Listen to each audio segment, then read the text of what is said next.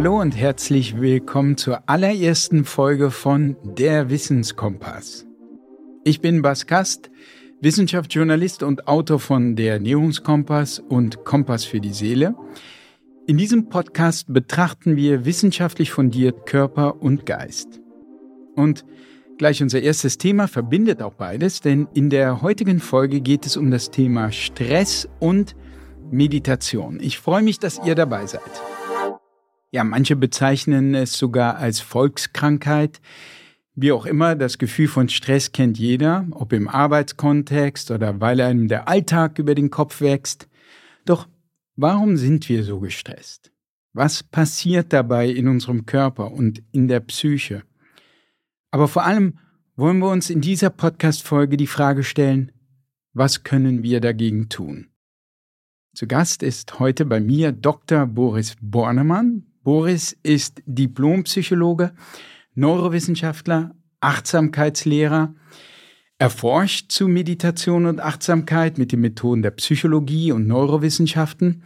Außerdem ist er vielen bekannt als der Kopf und die Stimme hinter der Meditations-App Balloon. Ich selbst kenne Boris vor allem auch, weil er mein Meditationslehrer war. Ich habe auch mit der Balloon-App meditiert. Und als ich angefangen habe, mich mit Achtsamkeit und Meditation zu beschäftigen, habe ich dann auch bei Boris einen Kurs gemacht. Darüber werden wir nachher bestimmt reden. Damals gab es noch Corona und wir haben auch mit Zoom Meditation gemacht, was äh, Boris, sitzt ja hier direkt neben mir, erstaunlich gut geklappt hat. Hat mich überrascht, dass das so gut ging. Und dann habe ich vor ein paar Monaten mal eine Umfrage bei Facebook gemacht für den Fall, sollte ich mal einen Podcast machen, das war damals noch gar nicht sicher, wen ich da überhaupt einladen solle. Und da, Boris, wurdest du mit Abstand am häufigsten genannt. Ja, also, äh, und ich glaube, ich hatte zu dem Zeitpunkt noch nicht einmal erwähnt, dass du mein Meditationslehrer warst oder auch nur mein Buch veröffentlicht, denn ich weiß nicht, ob du das weißt, also ob du da reingeguckt hast. Äh, ich schreibe auch in meinem Buch ziemlich ausführlich über dich, was ich bei dir gelernt habe, über deine App auch. Und ja, jetzt bist du nicht nur als App, sondern wirklich hier mit Leib und Seele und freue mich, dass du da bist. Wir haben uns seit was, einem Jahr nicht gesehen. Herzlich willkommen, Boris. Hallo Bas und hallo an alle Zuhörenden. Ja, für viele ist Meditation ein Weg, besser mit Stress umzugehen. Du leitest ja auch einen Kurs namens Mindfulness-Based Stress Reduction, MBSR, also achtsamkeitsbasierte Stressreduktion, den ich bei dir gemacht habe, wie gesagt. Tatsächlich aber habe ich entdeckt, dass es bei Meditation auch um weit mehr geht als nur Stressreduktion. Und da würde ich auch gerne mit dir nachher noch drüber reden. Also es geht schon mehr als um nur reine Entspannung. Das äh, finde ich besonders interessant. Auch wenn die Entspannung natürlich wichtig ist. Also dazu kommen wir noch. Wir wollen aber fürs erste Mal ein bisschen bei dem Thema Stress anfangen. Stress war ja früher mal in der Evolution nützlich. Ist es bis heute noch, bis zu einem gewissen Grad. Er half unseren Vorfahren vor Bedrohungen wie einen Säbelzahntiger zu fliehen oder gegen den Säbelzahntiger zu kämpfen und somit zu überleben. Denn Stress stellt uns unter anderem die dafür nötige Energie zur Verfügung. Sie verengt auch den Fokus. Ja? Wir sehen jetzt nur noch die Bedrohung, den Säbelzahntiger, und macht uns wach. Ähm, Gut. In der heutigen Zeit ist das mit dem Säbelzahntiger eher seltener. Also vielleicht, Boris, kannst du als erstes, um da, wie gesagt, so ein bisschen in diese Thematik Stress hineinzukommen, ein bisschen schildern, was Stress ist und was, äh, weil es ja diesen Tiger nicht mehr gibt, was es so heutzutage eher ist, das uns typischerweise stresst. Ja, das Wort Stress ist noch gar nicht so alt in der Bedeutung, in der wir es heute verwenden. Ist eigentlich erst so 1937 ungefähr, so in den 30er Jahren von Hans Selye das erste Mal verwendet worden, einem ungarisch-kanadischen Physiologen. Ähm, früher hat man andere Dinge gesagt und wir kommen vielleicht auch darauf noch, dass worum es hier geht, auch bei Meditation und Achtsamkeit, ist letztendlich Reduktion von Leid, können wir sagen. Also das Wort, was John Kabat-Zinn, der Erfinder von diesen westlichen Formen von Achtsamkeitsvermittlung übersetzt hat, als, als Stress übersetzt hat, ist eigentlich Leid. Also ich glaube, es geht heute vielleicht noch breiter, wirklich auch um Reduktion von Leid. Ähm, Stress kommt vom Wort stringere, lateinisch, also eine Spannung von Anspannen. Das heißt, ähm, wir können sagen, es gibt irgendwie eine Diskrepanz zwischen dem, was ist und dem, was sein soll. Und die kann ganz klein sein. Also wir wollen irgendwie zum Bus äh, rennen und wollen den noch erreichen und äh, sehen also, das schaffe ich nicht, wenn ich so weitergehe. Deswegen muss ich mehr Energie mobilisieren. Das sympathische Nervensystem fährt hoch. Äh, das Blut geht eher in die Muskeln, das Herz schlägt schneller, Adrenalin, Noradrenalin werden ausgeschüttet und ich mobilisiere also besonders viel Energie. Es gibt sozusagen eine besondere Belastungssituation. Das könnten wir auch sagen. Das ist immer so Definition eines Stressors, eine besondere Belastungssituation. Und ähm, sowas können wir natürlich auch haben, wenn wir eine Präsentation geben irgendwo, dann oder jetzt hier so ein Podcast. Ne? Wir wollen das hier irgendwie so machen, dass die Leute das auch gerne hören. Also bemühen wir uns, also äh, mobilisieren wir besonders viel Energie. Dann kommt irgendwann das Cortisol dazu, ein, äh, ein Stresshormon. Das sorgt dafür, dass wir mehr Zucker im Gehirn haben zum Beispiel und auch in den Muskeln, also letztendlich mehr Energie bereitgestellt wird. Alles wunderbar. Das sind so einfach Reaktionen des Körpers auf besondere Belastungssituationen. Und ähm, nun kann es aber auch sein, dass solche Reaktionen ähm, chronisch werden, dass wir also immer das Gefühl haben, es ist irgendwie eine besondere Belastungssituation, weil zum Beispiel wir so Rücken an Rücken in unserem Leben ständig äh, Herausforderungen haben. Und da beginnt dann Stress äh, toxisch zu werden oder also ja quasi zerstörerisch zu werden im Körper. Ähm, können wir darüber reden, was dann so alles passiert. Aber das ist sozusagen die Form von, von Stress, die dann wirklich schädlich für uns ist. Und nicht diese, diese kurzen Belastungen, die ganz normal sind und vielleicht sogar ganz gut sind, auch wenn wir mal gelegentlich so in die Puschen kommen, sozusagen, wenn wir gelegentlich mal das ganze System ordentlich ausfahren. Ja, ja, das ist äh, also vieles von dem, was du beschrieben hast, bis jetzt auf die, den chronischen Teil, finde ich, klingt jetzt erstmal ganz positiv. Also, dass Stress eigentlich eine sehr positive, nützliche Reaktion ist. Ja, absolut. Also, wie gesagt, es stellt einfach extra Energie bereit. Ähm, wir hm, können besondere Belastungen deswegen schaffen, weil wir dieses System haben, was uns eben aktiviert. Ja. Genau. Und das Problem entsteht erst, wenn wir da nicht wieder rauskommen. Aber, aber mehr noch, glaube ich, dass es positiv ist. Also wenn ich jetzt auch überlege, du sagst ja auch mit dem Podcast jetzt, das hier ist erstmal stressig, die allererste Folge. Und wenn ich so in mein eigenes Leben gucke, was verursacht bei mir Stress, dann sind es vor allem meine Kinder, meine drei Kinder, die mich ordentlich stressen, also so in ganz spezifischen Situationen. Ne? Also die meiste Zeit mit ihnen ist, ist toll und super. Also ähm, die Arbeit stresst mich und meine Kinder. Und das ist somit das Wichtigste in meinem Leben. Mit anderen Worten, Stress entsteht dort, wo etwas auch wichtig ist für mich. Das heißt, es, es zeigt mir, wenn ich gestresst bin, hier steht was für mich Wichtiges auf dem Spiel.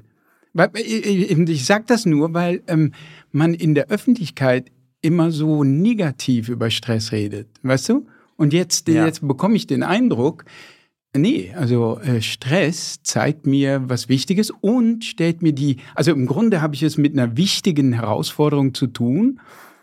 Und die Natur ist auch noch so nett zu mir und stellt mir die dazu nötige Energie zur Verfügung, um mit dieser Herausforderung fertig zu werden. Ist das, kann man, ist das fair so zu beschreiben oder? Ja, total. Und wir haben ja vorhin im Vorgespräch auch schon mal drüber geredet, über hm, diese Studien, die zeigen, dass auch die Bewertung von Stress sehr, sehr wichtig ist. Ähm, du kannst den Namen der Wissenschaftlerin nochmal sagen. Alia Krumm von der Stanford Universität. Ja, das sind so spektakuläre Studien, die auch mein Weltbild verändert haben, die zeigen, dass wenn du selber anders über Stress nachdenkst und nicht nur die negativen Seiten siehst, sondern auch wirklich siehst, dass es positive Seiten hat, dass es Kräfte freisetzt, dass es auf wichtige Dinge in deinem Leben vielleicht hinweist, dass hier was Bedeutsames für dich auf dem Spiel steht. Wenn du dieses Mindset haben kannst oder übernimmst, dass du dann tatsächlich auch im weiteren Verlauf deines Lebens besser mit Stress umgehst, weil du natürlich auch den Stress nicht sofort immer gleich wegdrücken willst, wenn er denn mal da ist. Genau, also ich glaube, das gibt auf jeden Fall einen gewissen Spielraum. Das ist schön, sich klar zu machen. Es ist immer irgendwie unsere Bewertung auch von den Situationen. Und dann gibt es natürlich Situationen, da wird es dann sehr schwer, das irgendwie positiv zu bewerten. Also wenn es einfach sehr, sehr viel dauerhaft ist. Ähm, ja, wenn die Kinder und, eine Stunde lang quengeln, dann ja. Vielleicht das, genau. Und, und es gibt natürlich auch Stressoren, ähm, die wirklich aus der Tiefe kommen, wo es quasi in der Natur der Sache liegt, dass wir sie nicht ähm, positiv bewerten können, weil der Stressor letztendlich eine negative äh, Sichtweise auf uns selber ist. Also mhm. zum Beispiel das Gefühl, ich bin nicht gut genug, ähm, dieses Gefühl, wenn ich zum Beispiel in einem Job bin und denke, also eigentlich gehöre ich hier gar nicht hin, also so Imposter-Syndrom, ja. Mhm. Ähm, dann habe ich also ständig das Gefühl, wenn ich eine Aufgabe abgeschlossen habe, muss ich sofort zur nächsten übergehen, denn ansonsten fliege ich hier auf, dann merken die, dass ich das alles gar nicht so gut kann oder so, mhm. äh, dass ich hier eigentlich gar nicht hingehöre. Und das ist natürlich ja ein Problem, was dann eher aus der Tiefe unserer Psyche kommt, wo der Stress eben dadurch entsteht, dass wir so eine negative Sichtweise auf uns selbst haben. Insofern, diese Studien sind ganz, ganz toll und ich glaube auch instruktiv, um zu um es nochmal überlegen zu lassen, hm, könnte ich das auch positiv sehen, könnte ich Kraft schöpfen aus dieser Anspannung und ähm, äh, wie immer es ist, glaube ich, nicht so hilfreich, das auf alle Menschen nach außen auszudehnen und zu sagen, jetzt müssen alle nur positiv bewerten. Es gibt durchaus Arten von Stress, die wirklich eher auch mit, mit ja, psychischen Themen inklusive Traumata zu tun haben. Ja, also wenn, ähm, wenn ich in einer Beziehung stecke, die mich auf eine gewisse ungute Art und Weise an frühere Kindheitserlebnisse erinnert, aber ich da auch nicht raus kann, weil ich gleichzeitig auch von diesem Caregiver und dieser Bezugsperson abhängig bin, aber auch drunter leide, dann bin ich in ganz komplexen Situationen, wo Stress entsteht, der natürlich ja einer ganz ähm, wesentlich tieferen äh, psychologischen, psychotherapeutischen äh, Behandlung bedarf, als ja. jetzt äh, sozusagen nur ein kleines Mindset-Training, wie das in diesen sehr guten ja. Studien, unter anderem ja auch in äh, Nature erschienen, mhm. ähm, gezeigt wird, dass man Leute für eine halbe Stunde trainieren kann, auch Jugendliche aus ähm, benachteiligten äh, Hintergründen, sozialen Hintergründen, die dann so ein Training bekommen und für die das wirklich eine halbe Stunde auch schon ausreicht, um so diesen Shift hinzubekommen von, äh, ich könnte da auch positiv drauf schauen. Das ja. setzt eine gewisse Plastizität frei, einen gewissen Spielraum können wir damit ausschöpfen, aber natürlich nicht alles lösen. Ja, ich, äh, ich wollte es auch nicht jetzt gleich äh, am Anfang schon schönreden und deshalb vielleicht auch nochmal äh, wichtig, doch nochmal auf den Punkt zurückzukommen, wie sich dann, wenn das insbesondere wenn die Stressoren aus der Tiefe kommen und damit dann fast automatisch, denke ich, auch chronisch sind, oder wenn sie durch andere Gründe, durch Arbeitsbelastung, To-Do-Liste, die nie abgebaut wird, oder Partnerschaftsstress, Familienstress, wenn sie dadurch chronisch wird. Also man weiß ja, dass äh, Stress zum Beispiel eben auch, weil es eben in archaischer, im archaischen Sinne nützlich ist, den Blutdruck erhöht und damit dann aber auch, wenn das jetzt chronisch wird, das Herzinfarktrisiko. Ne? Zum Beispiel auch das Risiko für Diabetes. Äh, gibt ja auch viele Berichte darüber, dass es den Alterungsprozess beschleunigt. Und in vieler Hinsicht, also schon so ein bisschen was ist wie, was ich gerne als Mutter aller Probleme bezeichne, weil es ein Problem ist, das seinerseits viele Probleme schafft. Und eine Problem, worüber wir noch gar nicht gesprochen haben, aber was für mich entscheidend dazugehört, ist, ähm, mal ganz abgesehen von all diesen körperlichen äh, Problemen, vielleicht kannst du auch noch ein bisschen darauf eingehen, was da im Körper passiert, wenn das chronisch wird und wie verändert das vielleicht auch das Gehirn? Ja, ähm, genau. Also gucken wir doch nochmal auf diese beiden unangenehmen Punkte, die du angesprochen hast, bevor wir dann endlich ins schöne Reich auch der ähm, Stressbewältigung äh, mhm. durch Achtsamkeit und Meditation gehen. Äh, genau, also er hat euch zwei Fragen. Er gehört erstmal auf die chronischen Effekte und dann vielleicht auch auf diese Persönlichkeitsveränderungen in den Momenten. Also chronische Effekte, zum Beispiel die Hans Selye damals schon festgestellt hat, schon vor 80 Jahren in seiner Stressforschung mit Tieren hat er geschaut, die hat er auf unterschiedliche Art und Weise gestresst. Und da gab es dann äh, immer solche Effekte wie äh, Dysregulation im Immunsystem, äh, Risse im Zwölffingerdarm. Das sind Dinge, die wir auch heutzutage noch beobachten. Also diese Risse im Zwölffingerdarm durch, äh, durch lange Cortisol auch? Äh, kann auch passieren, genau. Auch Stresspickel, ja, es ist vielleicht erstmal nicht so dramatisch, Aha. aber ähm, wir müssen uns einfach klar machen, Cortisol ist ein, äh, ne, ein Stoff, der ausgeschüttet wird, damit wir ähm, in besonderen Belastungssituationen einfach einsatzfähig sind. Das heißt, die Regenerationsfunktionen werden in dem Moment runtergefahren. Mhm. Und es ist also, ähm, wenn ich jetzt gerade irgendwie irgendwo weglaufe und Fight oder Flight mache, dann ist es nicht wichtig, ob meine Haut gerade gut gewartet wird. Ne? Ja. Ähm, äh, und ja, aber wenn ich auf Dauer halt in diesen Situationen bin, dann kommen da eben Risse in die Haut. Ähm, ja, wie gesagt, Stresspickel ist so ein, äh, ein vielleicht noch weniger dramatisches Ding. Immunsystem ist ein weiterer großer Faktor. Also Cortisol hat auch manifeste Auswirkungen aufs Immunsystem. Und zwar wie alle diese Dinge ein bisschen komplex, aber erstmal ist diese sympathische Aktivierung, diese Aktivierung des sympathischen Nervensystems ganz gut fürs Immunsystem. Ja, wir sind ordentlich aktiviert. Ähm, und Sympathikus, kannst du kurz sagen, was das ist? Oder? Genau, also der Teil unseres Nervensystems, der uns eher aktiviert, in Aktion bringt, Fight or Flight sozusagen, Flucht oder Kampf auslöst oder eben in der modernen Welt, ja, sagt, okay, hier ist eine Herausforderung, die muss ich irgendwie angehen und so aktiviert.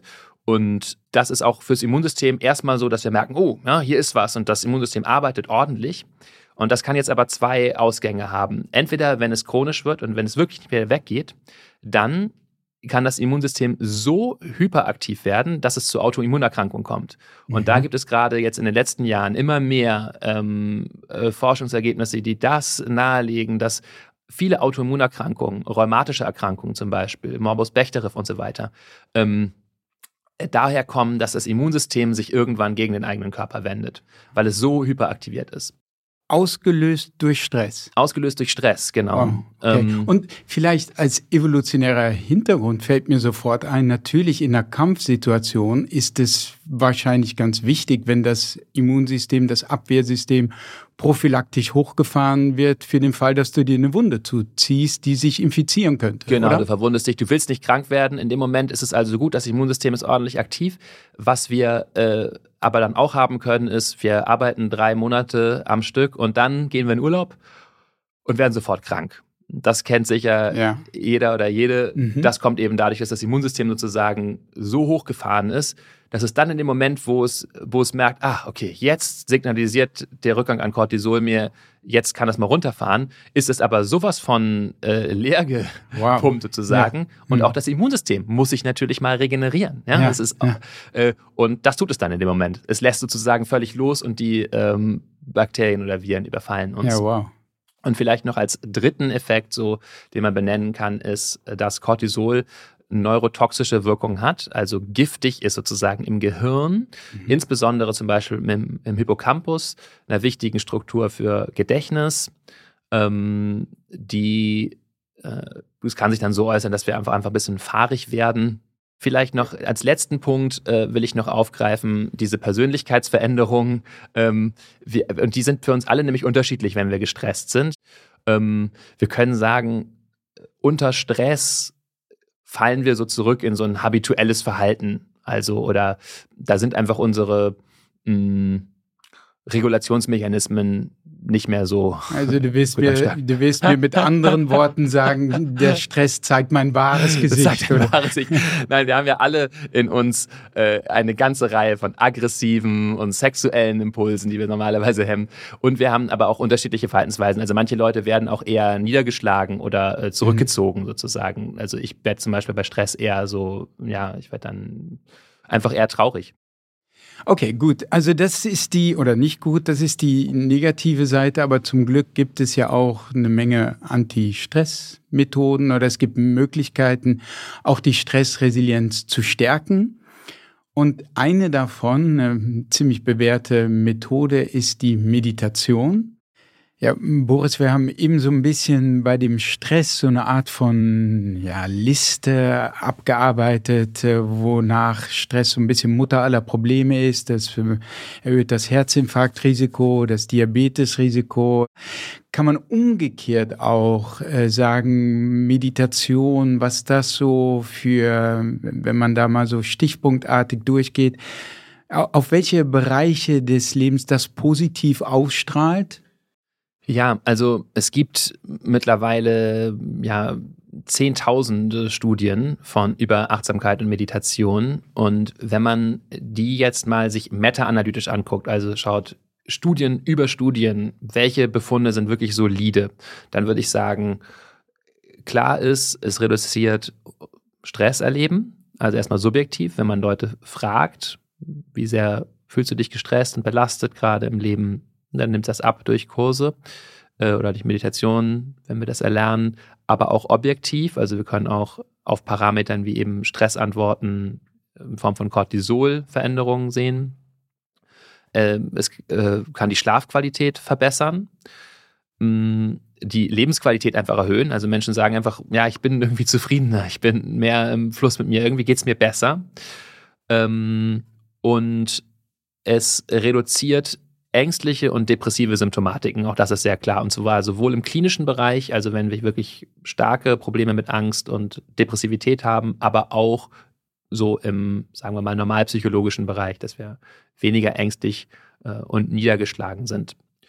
Und dann gibt es so eben noch Effekte auch auf Emotionswahrnehmung, Emotionsregulation, die letztendlich mit diesen Themen alle auch zusammenhängen. Also mit dann weniger gestresst sein, weil ich meine Gefühle und Bedürfnisse klarer wahrnehme und zufriedener sein, weil ich vielleicht auch ein bisschen mehr Handhabe habe, angenehme Zustände einzuladen und mich vielleicht nicht ganz so sehr in den Unangenehmen zu verlieren. Und vielleicht auch so auf einer physiologischen Ebene, weil wir wissen ja, dass bestimmte Gehirnbereiche durch Meditation, bestimmte Kurse wie MBSR zum Beispiel gestärkt werden. Also Paradebeispiel ist der Hippocampus, der wirklich im Volumen wachsen kann nach einem äh, achtwöchigen Kurs, aber zum Beispiel auch der Präfrontalkortex, der in seiner Funktion dann eher aktiver wird. Gibt es da andere physiologische Parameter, also zum Beispiel Cortisol, das vielleicht runtergeht, oder die Telomere, die länger werden, also Alterungsprozesse, die reduziert werden, die ja durch Stress ähm, gefördert werden, beschleunigt werden. Äh, genau, also auf körperlicher Ebene kann man so ein paar Effekte auch als gesichert sehen. Also die Hirnstrukturveränderungen gehören da ganz sicher zu. Gibt zum Beispiel eine Meta-Analyse von 2014 von Kieran Fox, wo viele verschiedene Hirnveränderungen zusammengefasst werden. Hippocampus hast du schon genannt, eine Struktur, die für Gedächtnis und auch Emotionsregulation wichtig ist die Insula, der insuläre Kortex, äh, in der wird Körperempfinden abgebildet. Also es ist auch im Gehirn sichtbar, dass wir mehr Körperempfindungen sozusagen in unserem Bewusstseinsstrom haben.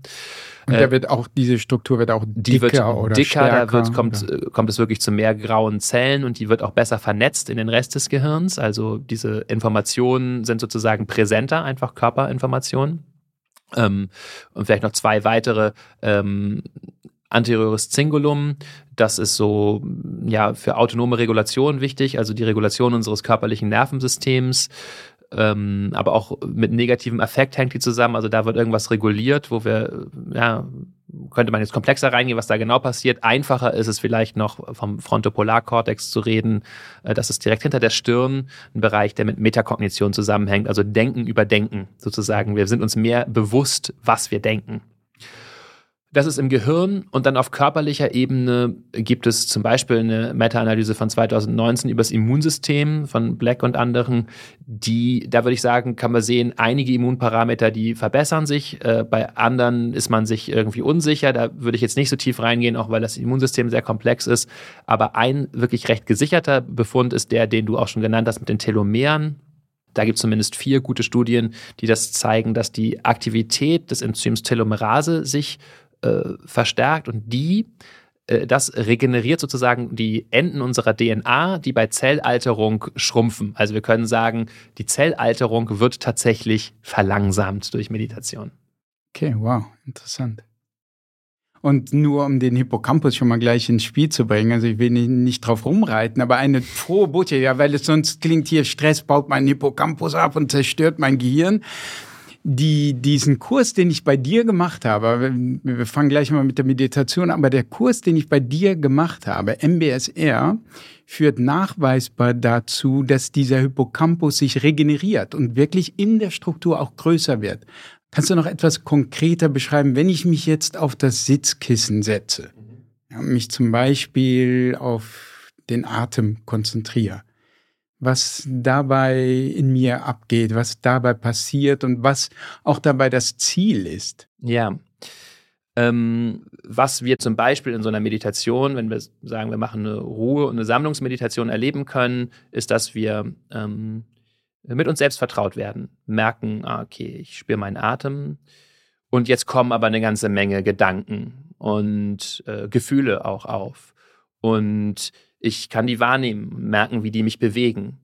Ich versuche aber, die erstmal geschehen zu lassen ohne sofort darauf zu reagieren. Also warte mal, du kannst kurz beschreiben, ich fokussiere jetzt auf den Atem, ne? Mhm. Da, da, sind wir jetzt, oder? Und, und jetzt kommen mhm. aber Gedanken hoch. Oder kannst du diesen Prozess, diesen kognitiven Prozess oder diesen innerlichen psychischen Prozess ein bisschen beschreiben? Ja, genau. Also wir suchen uns einen Fokus, einen Anker, also es ist eine Möglichkeit, eine sehr grundlegende Art zu meditieren. Und das, da nehmen wir uns etwas Körperliches, den Atem oder vielleicht auch den Körper als Ganzes. Körperempfindungen bringen uns nämlich ins Hier und Jetzt. Das ist ganz entscheidend. Darüber können wir vielleicht gleich noch reden, warum. Aber also etwas, was wirklich lebendige Erfahrung im Hier und Jetzt ist und was etwas anderes ist als Gedanken, mit denen wir ja so häufig die ganze Zeit beschäftigt sind und fast von ihnen wie hypnotisiert sind, wie in einem Traum, dass wir uns Geschichten erzählen über das, was hier passiert. Und diese Geschichten bestimmen ja, wie wir beim Stress auch schon gehört haben, ganz maßgeblich, was in uns geschieht. Also ich könnte jetzt sagen, oh, ich habe mich jetzt hier irgendwie dreimal versprochen und das ist ganz schlimm und Mensch, die Leute, die sich das anhören, werden hinterher denken, der kann ja gar nicht richtig reden. Ja? Oder ich bemerke, dass das passiert ist und lasse das irgendwie sozusagen so durchlaufen. Lasse mich in dem Moment nicht von meinem Gedanken hypnotisieren. Mhm. Oder noch krasser, ich liege am Strand. Alles ist eigentlich mhm. objektiv perfekt, aber dann fällt mir mein Beziehungskrach von gestern genau. ein. Genau. Und und diese Gedanken und auch die Gefühle damit, die kommen natürlich. Und die kommen auch, wenn wir im Meditieren geübt sind. Es wäre ja auch irgendwie traurig, wenn unsere, unsere Geschichte und unser Weltbezug komplett verschwinden würde. Darum geht es also gar nicht. Es geht gar nicht darum, dass wir jetzt sozusagen das so völlig beiseite schieben, wie das in manchen, aus meiner Sicht falsch verstandenen, modernen Yoga-Klassen manchmal unterrichtet wird. So, ne, so empty your mind completely, so was für eine Überforderung. It's not Gedanken gonna work. loswerden, das genau. geht nicht, oder? Sondern was wirklich gerade passiert ist, ich liege hier am Strand, ich spüre meinen Körper, die Wellen rauschen und ich denke über diese Beziehungsprobleme nach.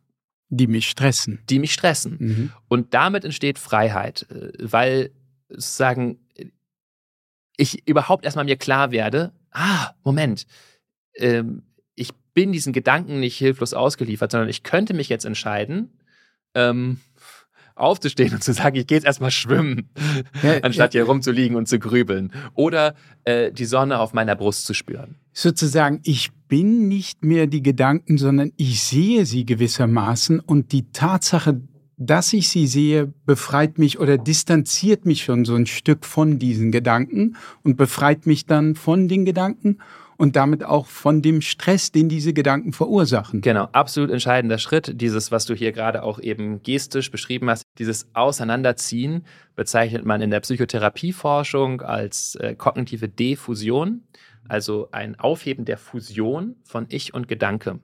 Ja, also ähm, häufig sind wir eben verschmolzen mit Gedanken dann ergreift uns das wie so ein Kinofilm, in dem wir voll eingetaucht sind und wir gehen da mit. Das ist ja auch wunderbar. Manchmal sind wir in Erinnerung und denken, oh, wie schön das war oder wir freuen uns schon und sind da völlig ergriffen. Mhm. Ähm, ja, kommen wir zur Meditation als eine Methode, Stress besser in den Griff zu bekommen. Ich habe schon gesagt, es steckt noch mehr dahinter, aber vielleicht erstmal was ist Meditation, weil es ja auch dazu unheimlich viele Vorurteile gibt. Also kennen viele Sprüche, wo Leute sagen, also Joggen ist meine Meditation, ja, oder Sauna ist meine Meditation, wo, ja, wo, wo das dann fast so gleichgesetzt wird mit Entspannung. Und natürlich, Meditation kann sicherlich sehr entspannt sein, ja, hoffe ich mal. Und steckt aber mehr dahinter? Wie, wie würde man das definieren oder wie kann man das umschreiben, was das Wesen der Meditation ausmacht? Äh, ja. Dass es sich eben von einem Saunagang unterscheidet. ja, das ist gar nicht so leicht. Also ich knüpfe gerne an an den tibetischen und dem altindischen Wort dafür. Im tibetischen ist das Wort, was für Meditation verwendet wird, Gom. Und das bedeutet sich vertraut machen. Und so könnten wir sagen, das ist eine, ein Aspekt von Meditation. Wir machen uns mit der Wirklichkeit vertraut. Insbesondere natürlich der Wirklichkeit in uns. Also, wie ist das jetzt? Wie fühlt sich mein Körper an gerade? Wie ist so die Dynamik meiner Emotionen? Ich erkunde mich, ich erforsche mich. Wie ist es, wenn ich mich aufrechter hinsetze? Wie fühle ich mich dann? Was passiert, wenn ich meine Gefühle benenne? Ähm, ja, welchen Effekt hat das? Also, das ist sozusagen dieser erkennende Aspekt auch von Meditation. Also, es ist eine, ein Erkenntnisprozess. Und das Pali-Wort, das altindische Wort für Meditation ist Bhavana. Bhavana bedeutet kultivieren. Und kultivieren ist eben auch ein Aspekt, also wir versuchen etwas, etwas Heilsames in uns zu kultivieren. Kultivieren, wie wir einen Garten kultivieren und bestellen, ja, also wir äh, haben da hoffentlich Freude dran, wir gehen dahin, wir schauen, diese Blüten und diese Pflanzen mag ich und die nähere ich besonders, irgendwelche heilsamen Eigenschaften, Liebe, Freundlichkeit, Mitgefühl, Geistesklarheit, Verbundenheit. Hier merke ich, oh, da drehe ich immer durch, da will ich vielleicht ein bisschen weniger Dünger hingießen. Ja, so, und wir ähm, versuchen also stückweise etwas Heilsames in uns zu kultivieren. Das könnte man also, wenn man jetzt eine Definition daraus machen wollte, könnte man sagen, Meditation, das sind äh, Mittel, sich mit der Wirklichkeit in uns vertraut zu machen und bestimmte heilsame Eigenschaften zu kultivieren. Ich habe ja angefangen zu meditieren, als ich so eine Art von Burnout-Phase erlebt habe oder auch so ein, so ein Tief in meinem Leben, dass ich auch so überhaupt zu diesen spirituellen Welten, ja, so eine Faszination aufgebaut habe, also darunter auch Eckart Tolle. Das war auch der Zeitpunkt, wo ich dich dann kontaktiert habe. Und wie ich dann erfahren habe, ich glaube, das stimmt, dass du selber auch ein bisschen so eine Zeit hattest, nicht wirklich eine Depression, aber so eine Phase von Unzufriedenheit, die dich auch dahin geführt hat. Stimmt das oder? Ja, also ich habe mich schon immer irgendwie für diese Dinge interessiert und für Philosophie und habe dann ja auch Psychologie studiert und aber während dieser Zeit ja hatte ich ich würde ich war so ein bisschen trübe, mir ging es eigentlich einfach nicht so gut gerade, war ein bisschen Beziehungsthemen äh, und ich habe ähm, dann einfach, wie ich so häufig das getan habe, recherchiert nach Wegen zum Glück. Und damit habe ich mich ja schon immer irgendwie beschäftigt, aber da bin ich eben auf etwas dann für mich sehr, sehr richtungsänderndes gestoßen, nämlich ein TED-Talk von Mathieu Ricard, äh, ja, einem klar dem sogenannten glücklichsten Menschen der Erde oder so. Ja, das ist so sein Marketing-Gag geworden. Ne? Genau, das hat mal ein Journalist über ihn gesagt. Er selber mhm. findet das äh, schrecklich, ja. aber ähm, so die, äh, der hat einen schönen TED-Talk on the Habits of Happiness und ähm, das hat mich sehr fasziniert, so diese Idee, dass man Zufriedenheit, Glück auch irgendwie äh, trainieren und üben kann. Ja. Dann habe ich sein Buch mir auch geholt und war viel so in Meditationszentren unterwegs. Und ich glaube, warum mich das interessiert hat, war, na, ich hatte halt viel gelesen und gelernt über Glück und Philosophie und alles Mögliche. Aber in dem Moment wurde mir irgendwie klar, ach so, natürlich, es ist ja nichts, was ich nur verstehen muss, sondern ich, also das ist natürlich auch etwas, was ich irgendwie so ähm, ja, kultivieren muss, mit dem ich mich wirklich vertraut machen muss, was, äh, was wie andere Dinge, die wir trainieren können, um jetzt mal doch mal in dieser Metapher zu bleiben, auch ähm, ja einfach davon lebt, dass ich, dass ich das irgendwie mache, dass ich da was verändere, dass ich was ganz praktisch tue und nicht nur irgendwie mal was drüber lese. Ähm, und das hat mich dann auf eine, eine Reise geschickt, sozusagen. 2009 habe ich so mein erstes zehntägiges Vipassana-Retreat gemacht, also von so 4.30 Uhr morgens bis 9 Uhr abends quasi durchgängig meditiert. Und das war ein sehr lebensveränderndes Ereignis, weil ähm, ich da so, ja, einfach eine Zufriedenheit und ein äh, Glück erfahren habe und eine Geistesruhe und Klarheit, äh, die ich vorher nicht kannte. Äh, ich bin danach vier Monate äh, nach San Diego gegangen zum Forschen und ich hatte als kleines Kind immer viel Heimweh so auf so Reisen, hatte schon auch Respekt davor, dann bin ich vier Monate irgendwo anders und ich bin aber mit dieser, mit dieser Ruhe dahin gegangen, was immer da kommt, ich werde mich dem zuwenden können. Ich werde ja. das einfach erleben, ich werde das spüren, ich werde das fühlen. Ja, und du hast jetzt noch einen Aspekt reingebracht, den ich äh, auch sehr interessant finde, auch so eine Auswirkung von Meditation, nämlich dieses Körperempfinden mehr Nähe zum Körper. Also es, es, gibt ja auch viele Umfragen, wenn man Leute fragt, die schon länger meditieren. Was ist denn jetzt für dich im Alltag so eine, eine deutliche Veränderung? Dass viele typischerweise sagen, also ich spüre in Alltagssituationen meinen Körper mehr. Also ganz konkret, wenn ich zum Beispiel was esse, spüre ich die Auswirkungen dessen, was ich gegessen oder getrunken habe, jetzt mehr auf den Körper. Oder wenn ich einfach nur einen Spaziergang mache, spüre ich, wie meine Beine sich bewegen. Also ich bin näher an meinem Körper dran. Und das hat auch ein bisschen mit deinem Werdegang zu tun, denn du warst ja auch am einem Max-Planck-Institut in Leipzig, da gibt es mehrere. Welches war Für das? Für Kognitions- und Neurowissenschaften. Genau. Und da hast du eine Studie gemacht, die gezeigt hat, dass Meditation, das war jetzt ein intensiveres Trainingsprogramm über mehrere Monate hinweg, also ziemlich intensiv, ich glaube ein paar Stunden auch am Tag. Eine halbe Stunde am Tag, aber über neun Monate. Ja. Über neun Monate hinweg. Und da hast du äh, gezeigt, dass ähm, dieses Training, diese Art von Medita intensiven Meditationstraining damit einhergeht, dass die Testpersonen ihren eigenen Herzschlag allmählich besser spüren können, besser zählen können, was man ja kontrollieren kann mit dem Elektrokardiogramm. Kann man ja gucken, äh, kannst du deinen eigenen Herzschlag, was, was ja gar nicht so leicht ist. Also mir fällt es persönlich ziemlich schwer, überhaupt meinen eigenen Herzschlag genau zu zählen. Mhm.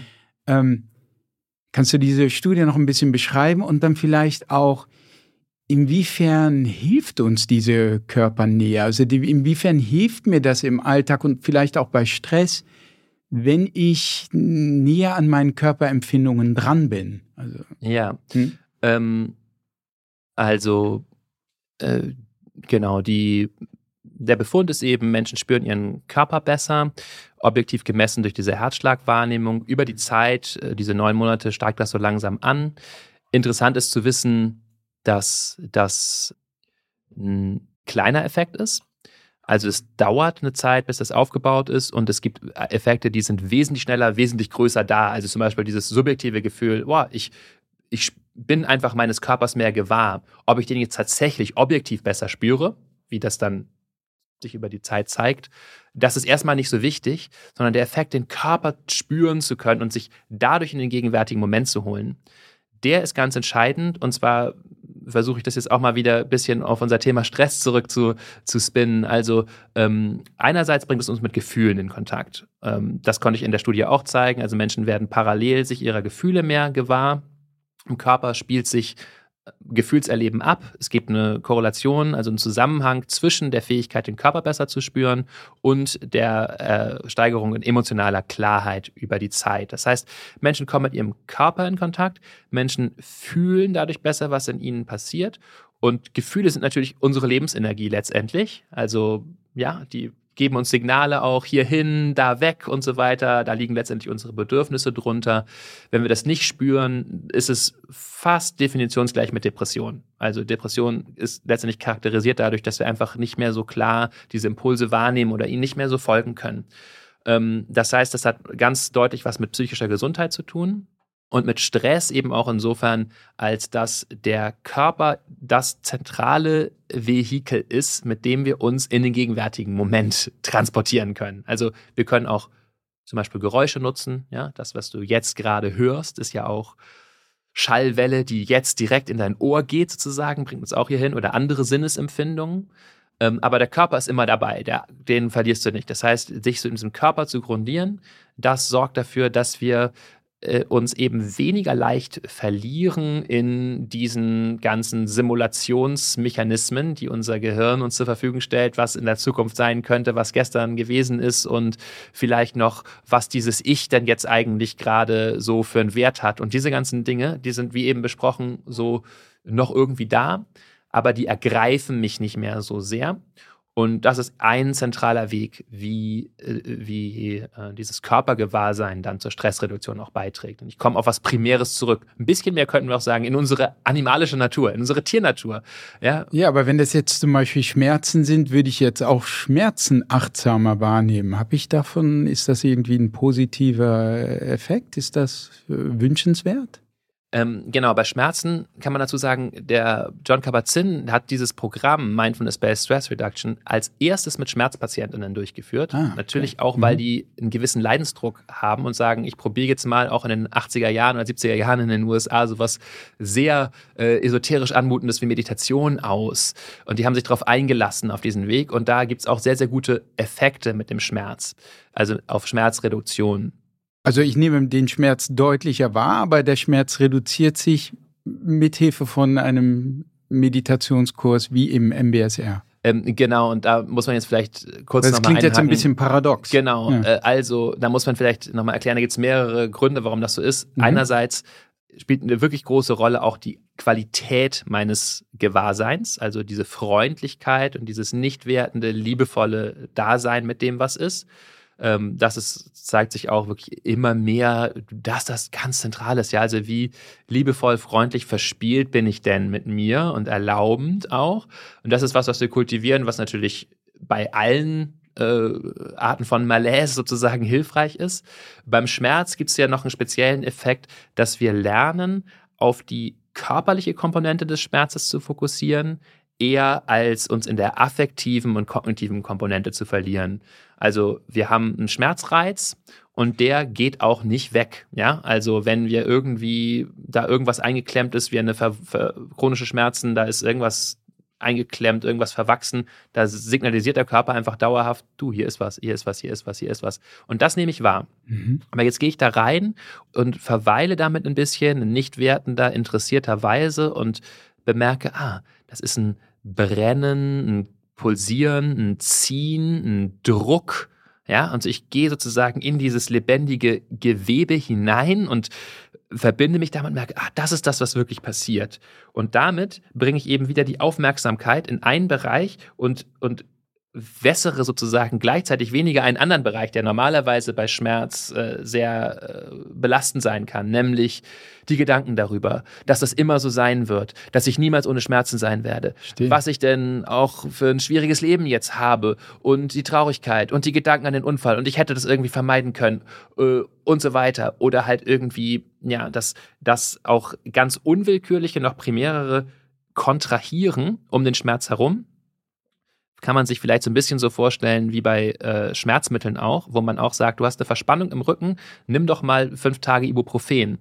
Und äh, was dann passiert, ist, dass die um den ursprünglichen Schmerzreiz sich gruppierenden Muskelgruppen sich entspannen. Also wir haben dann mal, hier haben wir so ein bisschen was, was im Rücken wehtut und dann beginnen wir oh, so eine Schonhaltung einzunehmen. Ja, ja, unsere Reaktion auf den Schmerz, genau. der dann das eigentliche Problem genau, wird. Genau, und der wird zunehmend zum, zum wirklichen Problem. Und, wenn wir, und das ist sozusagen bei Meditation auch. Wir gehen sozusagen in, in, in diesem Konvolut von, von Reaktionen, gehen wir sozusagen wieder in die Mitte, in den zentralen Ausgangspunkt mhm. und lernen damit zu sein und, äh, und damit zu ruhen ohne das sozusagen äh, proliferieren zu lassen, also dass es sich ausdehnt. Also man könnte auch anders formulieren, ähm, es gibt einerseits den Schmerz und dann gibt es den ganzen Überbau, wenn man so genau. will, das Leiden am Schmerz. Mhm. Und Meditation kann den Schmerz nicht verschwinden lassen, aber kann schon uns helfen bei dem Leiden am Schmerz. Die Gedanken, die Katastrophen, die wir uns ausmalen, es wird immer so sein und so weiter. Dabei kann uns eine achtsame Haltung helfen. Genau. Es hm. gibt auch den schönen Spruch, ähm, Schmerz ist unvermeidlich, Leiden ist optional. Ah, ja das ist, glaube ich, die mhm. ganz zentrale Botschaft auch für, auch für andere Bereiche unseres Lebens. Ja, also es ist unvermeidlich, dass du irgendwann Menschen verlieren wirst, die dir lieb sind im Leben und dass du dann traurig sein wirst und dass da Gedanken darüber kommen. Ja, und es ist unvermeidlich, dass wir Niederlagen hinnehmen im Leben und so weiter und dass wir darauf eine Reaktion haben. Alles andere wäre unlebendig. Ja, also die Traurigkeit nicht zu fühlen, die, die Wut nicht zu fühlen, die uns nach vorne bringt Das ist äh, Teil des, der Lebendigkeit.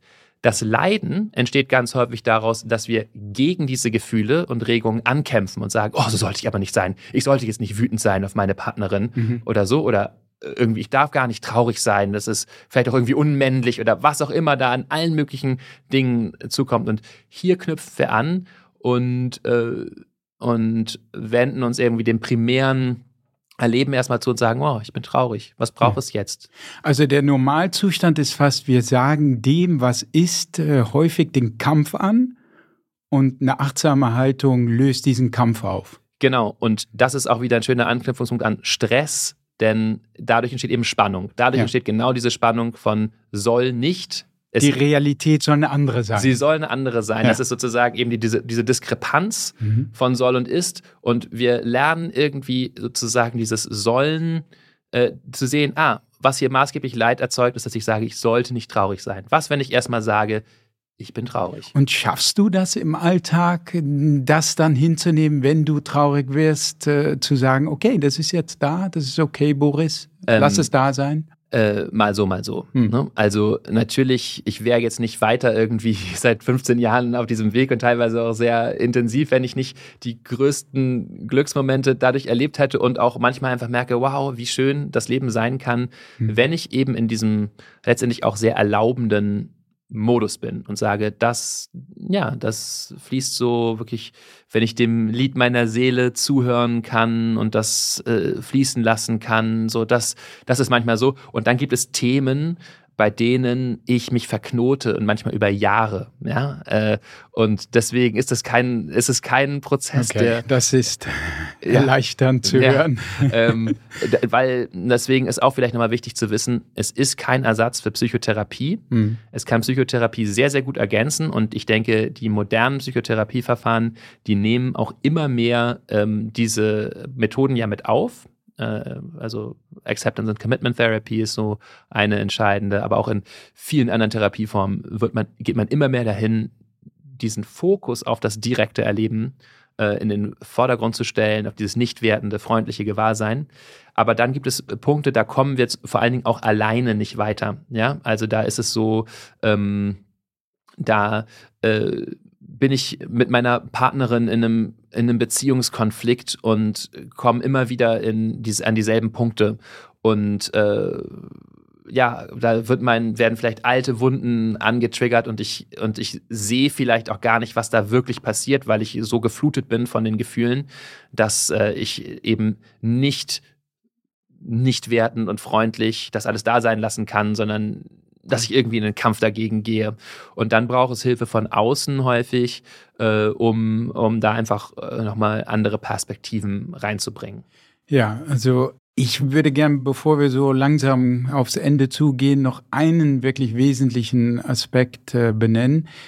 Und zwar hast du mir gesagt, dass er wesentlich ist. Du hast in dem Kurs, den ich mit dir gemacht habe, MBSR, den es in jeder Stadt gibt, über acht Wochen, ziemlich intensiv, ein sehr bewährter Anti-Stress-Kurs ja auch. Ne? Ähm, da hast du gesagt, es gibt eine Sache bei der Meditation, und dann sind wir wieder bei einem Aspekt, der weit über so Entspannung, glaube ich, hinausgeht, der für mich in meinem persönlichen Leben auch immer wichtiger geworden ist.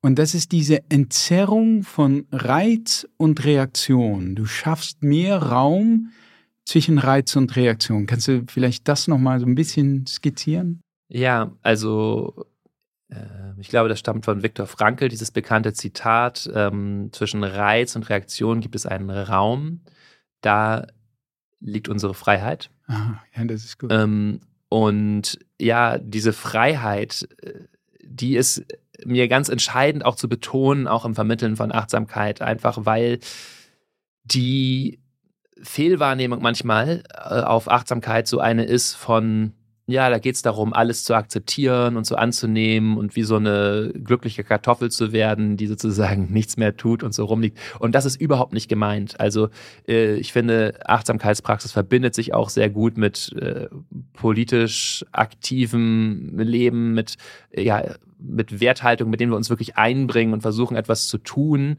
Ähm, äh, habe ich eigentlich auch gesagt, das ist ganz entscheidend, welches Framework habe ich dafür, wofür lebe ich denn eigentlich, wofür mache ich das alles.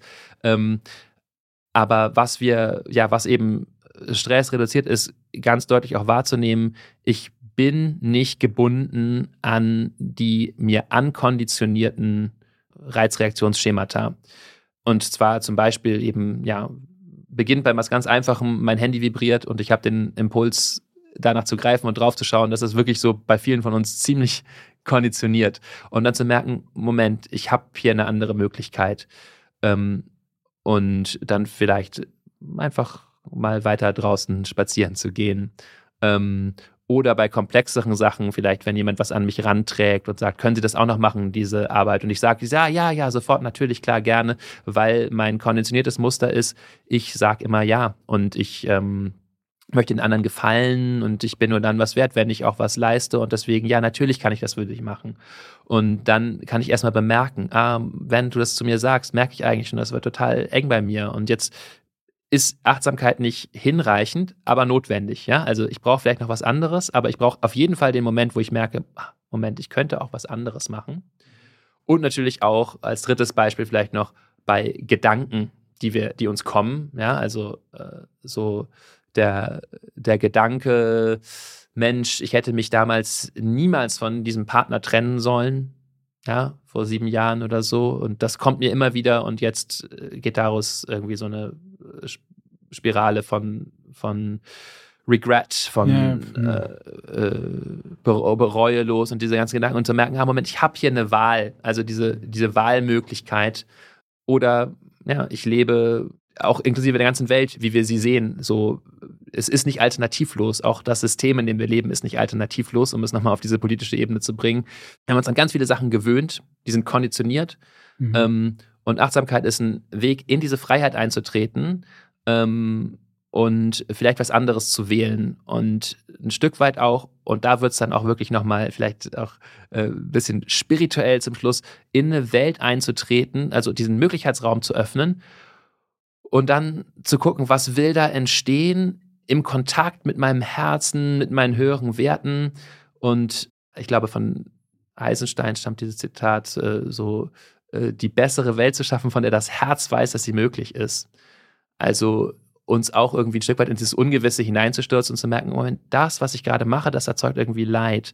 Und ich lasse das jetzt erstmal sein und bin damit und bin offen dafür, dass da jetzt was Neues vielleicht entsteht und folge da in diesem offenen, freien Raum meinem Herzen und meiner höheren Motivation. Ja, ich finde das wirklich ganz gut, weil es klingt so ein bisschen unscheinbar, aber und vielleicht kann ich da nochmal anknüpfen an dem, was ich auch anfangs gesagt habe, dass gerade bei Stress, was mich daran so stört, ist, dass Stress mich teilweise zu einem Menschen macht, der ich, den, der ich nicht sein möchte. Also in, zum Beispiel mit meinen Kindern, wenn die dann für Momente nicht hören, was ja bei Kindern öfters vorkommt, und ich sie dann anschnauze. Also Reiz, das Kind hört nicht und ich reagiere sofort mit diesem Muster. Und mir diese ähm, Beobachterhaltung, wenn ich mich, wenn ich diesen Prozess bei mir beobachte, und das lerne ich ja bei Meditation, dass mir die dabei hilft zu sagen, hey, pass mal auf, nein, so willst du nicht sein. Du willst anders sein. Du willst anders auf dein Kind reagieren. Und das finde ich schon wirklich, ähm, ja, einfach eine sehr wertvolle, wertvolle Erfahrung. Total. Und dann ist natürlich eben die Frage, wie können wir anders reagieren? Und manchmal ist uns das auch noch gar nicht so ganz klar, was jetzt eine neue Antwort wäre auf mhm. diesen mhm. Reiz, was eine gute Antwort wäre. Ähm, und da ist es dann ja eben manchmal hilfreich, mit anderen Menschen zu reden, das zu reflektieren, sich auch kognitiven Input dazu zu holen, sich vielleicht therapeutische oder auch einfach so weltanschauliche äh, Hilfe zu holen und dann zu, ja, und in diesem Raum aber auch dem eigenen Herzen zu folgen und dem, der, der Stimme des eigenen Herzens, dem, dem Lied der eigenen Seele zu lauschen. Das ist gerade meine Lieblingsformulierung dafür. Äh, ja, aber die das ist ja auch schön. Ja. Äh, vielleicht ein Punkt, bevor wir zum Schluss kommen. Alles, was wirkt, wirkt ja auch neben. Und äh, ja. wir haben jetzt gerade letzte Woche hat der Spiegel einen sehr einseitigen Artikel geschrieben über die drastischen Nebenwirkungen, die gefährlichen Nebenwirkungen von Meditation und Yoga. Aber vielleicht kannst du einfach mal aus deiner Erfahrung, vielleicht auch aus wissenschaftlichen Studien skizzieren, was da dran ist, was, was für Nebenwirkungen, mit was, wenn ich jetzt anfangen würde zu meditieren, mit was für Nebenwirkungen müsste ich da eventuell rechnen? Und wie gefährlich, wie ist das einzustufen von, von der Gefährlichkeit? Ja, also äh, für die allermeisten Menschen ist es erstmal nicht besonders gefährlich, vor allen Dingen, wenn ich auf einer niedrigen Dosis anfange. Äh, was niedrige Dosis. Also sozusagen vielleicht, also ich kann mal zum Beispiel mal sagen. Eine niedrige haben, Dosis wäre was? Äh, wir haben zum Beispiel gerade eine Studie durchgeführt mit unserer Meditations-App Balloon. Da haben wir 415 Menschen über zehneinhalb Wochen äh, quasi mit dieser App geschult. Und das sind immer so 10 bis 12 Minuten am Tag. Okay. Und dann haben wir auch explizit gefragt, hast du irgendwelche negativen Begleiterscheinungen beobachtet bei dir? Und da haben nur sieben oder acht ähm, etwas angegeben überhaupt. Absolut, in absoluten Zahlen. In absoluten Zahlen, wow. von 415 explizit danach gefragt. Und, und das waren dann solche Dinge, ja, so äh, Gefühle, die ich eigentlich schon dachte, lange wegsortiert zu haben, kamen jetzt auf einmal doch wieder oder ich wurde mir meiner Gedanken mehr bewusst und so. Das sind, und das sind normale, auch äh, Schritte auf dem Weg. Also eher Unangenehmes, aber nichts Gefährliches. Genau, nichts Gefährliches. Und jetzt, ähm, wo passiert es, dass es gefährlich wird? In der Regel bei hohen Intensitäten, also auf Retreats. Ne? Und dann insbesondere aber auch bei Leuten, die psychisch schon sehr belastet sind vorher insbesondere Schizophrenie. Also da ist das, kann das ein Problem sein, ähm, zu meditieren, ähm, ohne jetzt, also sollte ich auf jeden Fall meine Therapeutin, meinen Therapeuten mit ins Boot holen, sollte ich ohnehin, wenn ich, wenn ich äh, in psychotherapeutischer Behandlung bin, das absprechen mit denen, dass man das vielleicht reflektieren kann. Aber bei Schizophrenie gibt es eben das Problem, dass die, ähm, das kann auch da, da tatsächlich sehr, sehr hilfreich sein, aber es kann halt auch umschlagen, dass wir ohnehin ja bei Schizophrenie das Thema haben, dass wir unsere ähm, dass wir die inneren Impulse und Stimmen und was da so ist, dass wir die, das subjektive Erleben sehr, sehr ernst nehmen. Und Meditation ist ein Weg, das genau, genau das zu tun, für, auch für uns alle, was für uns alle häufig sehr heilsam sein kann, zu merken, Moment, wenn ich da wirklich, wirklich hinhöre, dann merke ich, das will ich gar nicht. Ja, und da gibt es irgendwie eine Stimme oder einen emotionalen Impuls in mir, der sagt, ich will meine Kinder gar nicht anschreien. Und ich sitze da mit dieser Traurigkeit und merke, das ist nicht, das ist nicht der Pfad, den ich gehen will im Leben. Und aber genau dieses nach innen wenden und sehr feinfühlig werden für das innere Geschehen, das kann bei Schizophrenie zu ähm, Problemen führen. Mhm. Und vielleicht noch als letzten Punkt oder äh, Studien, ähm, wir haben im Vorfeld so ein bisschen auch Studien ausgetauscht. Du hast mir zum Beispiel die eine von Willoughby Britton zugeschickt, die macht ganz viel Forschung dazu, zu Nebenwirkungen von Meditation. Und da ist in dem einen Artikel, der, glaube ich, vor einem Jahr erschienen ist, sind ganz erstaunlich hohe Zahlen dann auch ähm, von 99 Leuten, die so ein MBCT-Programm durchlaufen haben, Mindfulness-Based Cognitive Therapy, berichten dann 80 Prozent davon, dass sie da irgendwelche unangenehmen Begleiterscheinungen haben. Und das möchte ich auf zwei Weise qualifizieren. Erstens, MBCT ist ein Programm für Menschen mit Depressionserfahrung. Das heißt, das sind Menschen, die auch ähm, manifestes psychisches Leid mitbringen. Und deswegen stößt uns natürlich Meditation auch auf unsere unangenehmen Erfahrungen. Und das kann erstmal zu einer Intensivierung führen. Kennt vielleicht auch jede Person, die meine Therapie gemacht hat. Zu Anfang denken wir, oh, jetzt bin ich mir dieses Konvoluts in mir völlig bewusst. Wie soll ich da jemals rauskommen? Ähm, und sie schreibt dann auch am am Ende des Abstracts sozusagen, äh, nochmal zur Einordnung, diese Zahlen sind nicht höher als bei anderen therapeutischen Verfahren. Ja? Also das heißt, wir können also sehen, natürlich, wenn ich psychisches Leid äh, erfahre, dann werde ich auch auf dem Weg der Meditation psychisches Leid erfahren.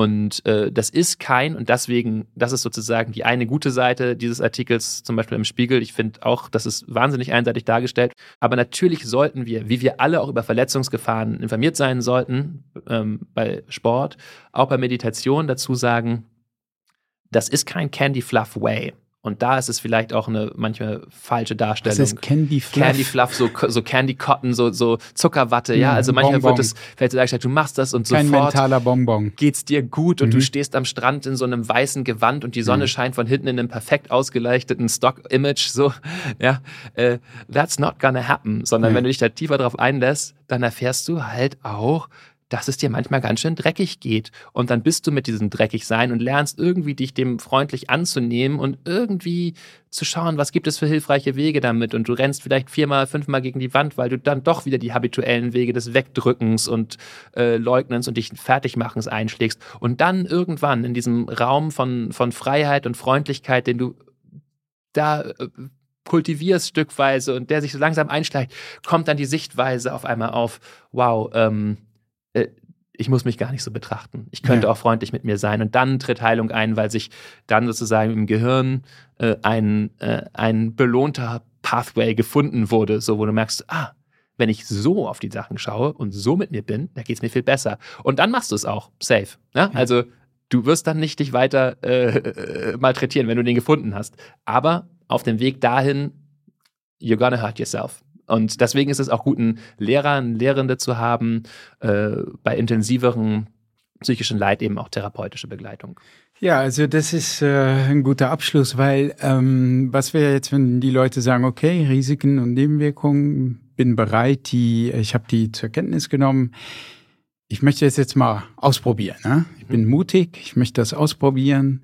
Was würdest du Leuten raten? Also sie können natürlich so einen Kurs machen bei deiner App, Balloon App. Da gibt es ja auch so einen Superkurs, den habe ich auch gemacht, hast du mir auch zugeraten. Als ich dich damals angerufen habe und dich gefragt habe, womit soll ich jetzt anfangen, da hast du mir zu einem MBSR-Kurs geraten von acht Wochen, den es, wie gesagt, so gut wie jeder Großstadt gibt. Du hast aber auch gesagt, wenn du dir die volle, volle Dröhnung schenken willst, dann kannst du auch auf ein Retreat äh, kommen. Aber das, das konnte ich einfach aus familiären Gründen nicht. Wozu würdest du Menschen raten, um da so einen Einstieg, einen vernünftigen Einstieg, um auch mal, mal zu gucken, liegt mir das, bringt mir das was? Ja. Wie, was kann man da, was sollte man da deiner Meinung nach tun oder ausprobieren? Genau, also ähm, wissenschaftlich am aller, allerbesten untersucht ist, wie wir schon erwähnt haben, hier MBSR, Mindfulness-Based Stress Reduction, ein Acht-Wochen-Kurs, kostet ungefähr 400 Euro, wird von den Krankenkassen so mit 75 Euro bezuschusst. Ähm, acht Wochen, ungefähr drei Stunden in der Woche ähm, äh, Präsenz und aber auch so 45 Minuten Praxiszeit, die ich einplanen sollte. ist also schon relativ intensiv. Ist wirklich, wenn ich sagen will, ich möchte das jetzt mal wirklich ausprobieren und ich muss dafür auch ein bisschen Zeit machen. Und wenn ich so eine Stufe da drunter bin, ich ein bisschen mehr so Anfänger, nicht gleich äh, acht Wochen, nicht gleich jeden Tag, äh, was wäre genau. da eine Option? Also ähm, da möchte ich natürlich gerne einfach meine App empfehlen, weil ja. wir und auch da sehr strukturierte Programme haben. Wir sind jetzt auch ähm, seit letztem, seit letztem Jahr von den Krankenkassen ähm, gefördert. Also es gibt äh, einen Kurs, der heißt Stressreduktion durch Achtsamkeit in der App ist auch so, ja, wie gesagt, so acht bis zehn Wochen brauchen die Menschen dafür. Es sind eher so zwölf Minuten am Tag, mhm. der so didaktisch auch aufgebaut ist, dass ich einen guten Einblick bekomme. Der wird komplett von den Krankenkassen bezahlt oder mindestens zu 80 Prozent. Einige zahlen es schon im Vorwege, also ich muss gar nicht in Vorauslage gehen. Andere zahlen es dann, wenn ich ihn abgeschlossen habe. Und da ja, kann ich so ein bisschen in meiner eigenen Geschwindigkeit schon mal einen Geschmack dafür mhm. bekommen. Und das ist die App Balloon. Kann man da so ein bisschen reinschnuppern oder? Genau, man kann auch äh, einfach sich die mal runterladen und diesen, diesen Einführungskurs anhören. Der beginnt so mit Einheiten, die so fünf, sechs Minuten lang sind. Kann man gucken, ähm, mag man das? Die Stimme, die ihr jetzt hier schon gehört habt, zum ja. Beispiel, das ist nämlich meine Stimme in der App. Mhm. Ähm, und die Art und Weise, wie das vermittelt wird, liegt mir das. Es ist keine künstliche Intelligenz, das ist wirklich deine Stimme. Das ist ja. meine Stimme. Mhm. Noch sind wir in diesem Zeitalter, dass mhm. ich da tatsächlich noch mich ins Studio setze und Dinge einspreche. Und dieser Kurs, der orientiert sich eben auch sehr stark an den wissenschaftlich validierten Methoden. Also da muss ich auch keine große Angst vor äh, Hokuspokus haben sozusagen, sondern die, ja, der ist auch sehr wissenschaftlich orientiert.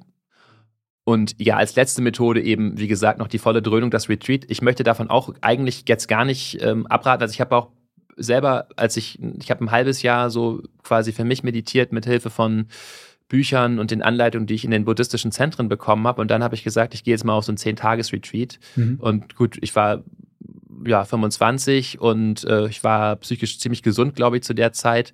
Ähm, also äh, das, das geht, ne? Und dann hat man natürlich auch irgendwie, einen, ja. äh, dann hat man auch mal einen, äh, starken Effekt. Für alle, die keine drei Kinder haben, äh, genau. ist das was. Äh, Boris, vielen Dank. Vielleicht zum Schluss noch, kann man dich irgendwo im Internet finden, wenn du jetzt zum Beispiel einen Retreat anbietest oder einen Kurs? Gibt es eine Stelle, wo wir dich im Internet, wo Leute, die jetzt bei Boris was machen wollen, sich erkundigen können? Ähm, ja, wir können das hoffentlich auch in die Shownotes setzen. Gibt es eine Website ähm, www.borisbornemann.de und dann findet man da auch meine App, balloonapp.de Und ähm, auf der Seite ist auch verlinkt ein Online-Kurs, ein Videokurs ähm, auf sinnsucher.de. Ähm, das gibt, werden so verschiedene Möglichkeiten und genau auf der Website schreibe ich auch aus, wenn ich Kurse anbiete. Mache ich im Moment allerdings relativ selten. Im Moment läuft gerade wieder so ein MBSR-Kurs. Ähm, aber ähm, ja, Retreats biete ich noch an. Ähm, es empfiehlt sich, sich in den Newsletter einzutragen. Ansonsten hat man da leider fast keine Chance, in das Retreat reinzukommen. Diese Retreats sind meist in Brandenburg, stimmt das? Genau. Okay. Ja, super, Boris. Ja, vielen Dank für diese Einblicke. Vielen Dank, dass du dir die Zeit genommen hast. Und äh, es war wunderbar. Ja, danke dir, Bas, für dieses Gespräch und äh, schön, dass es diesen Podcast gibt und mhm. schön, dass ihr zu Hause oder wo auch immer äh, zugehört habt und ja. Bas Vertrauen geschenkt habt und mir Vertrauen geschenkt, dass es sich lohnen könnte, bis hierhin zuzuhören. Auf die nächste Folge müsst ihr jetzt gar nicht so lange warten, denn jeden Montag erscheint eine kurze Episode, in der ich nochmal in dieses Thema, also in diesem Fall dann auch Meditation, eintauche. Ich spreche über dann die Dinge, die mich besonders fasziniert haben und äh, in sieben Minuten mache ich da dann nochmal einen kleinen Deep Dive. Egal jetzt, ob es um eine aktuelle Studie geht oder jetzt hier um, um eine Folge, um praktische Tipps und so weiter. Ähm, die nächste lange Folge erscheint in genau einer Woche, immer donnerstags, mit einem weiteren spannenden Gast. Wir hören uns Montag wieder. Bis dahin wünsche ich euch allen ein schönes Wochenende und ich bin Bas. Vielen Dank fürs Zuhören.